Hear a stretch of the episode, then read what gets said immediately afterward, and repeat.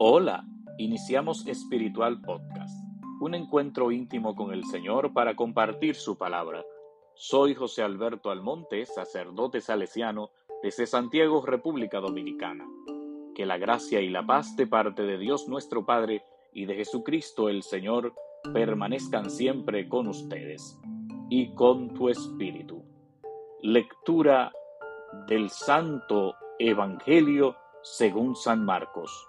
Gloria a ti, Señor Jesús. En aquel tiempo Jesús llamó a la gente y a sus discípulos y les dijo, El que quiera venir conmigo, que se niegue a sí mismo, que cargue con su cruz y me siga.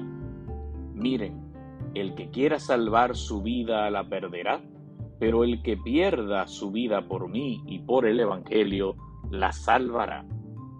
Pues, ¿de qué le sirve al hombre ganar el mundo entero si arruina su vida? ¿O qué podrá dar uno para recobrarla? Quien se avergüence de mí y de mis palabras en esta generación descreída y malvada, también el Hijo del Hombre se avergonzará de él cuando venga con la gloria de su Padre entre los santos ángeles. Y añadió, les aseguro que algunos de los aquí presentes no morirán sin haber visto llegar el reino de Dios en toda su potencia. Palabra del Señor. Gloria a ti, Señor Jesús. Una de las cosas que llama la atención de nuestra generación es que a muchos y en muchas circunstancias nos da pena mostrarnos como verdaderos cristianos. Y no me refiero a traer alguna cruz colgada al pecho, sino a dejar que Cristo se transparente en nosotros. Mucha gente tiene miedo al que dirán si lleva su Biblia al trabajo o si saben que pertenece a alguna organización religiosa o a hacer la señal de la cruz antes de iniciar el trabajo, antes de comer.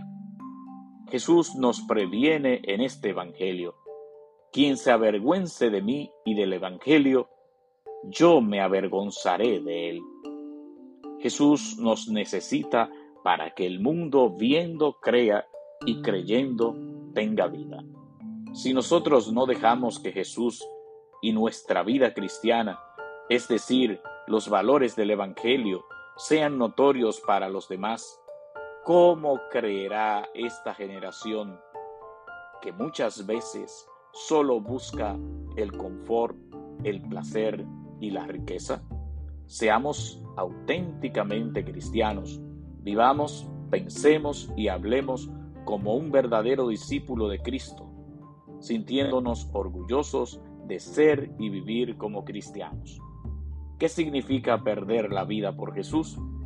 Se refiere a entregar todas nuestras energías, todo nuestro ser a Dios. Que todo lo que realicemos hable de Él, decidirnos por Él, ser de Él. Naturalmente, ello incluye ser felices en esta vida y un día en la eternidad. Amar y dejarnos amar ser fieles al plan de Dios sobre nosotros. Que el Señor esté con ustedes y con tu espíritu, y que la bendición de Dios Todopoderoso, Padre, Hijo y Espíritu Santo, descienda sobre ustedes y permanezca para siempre. Amén.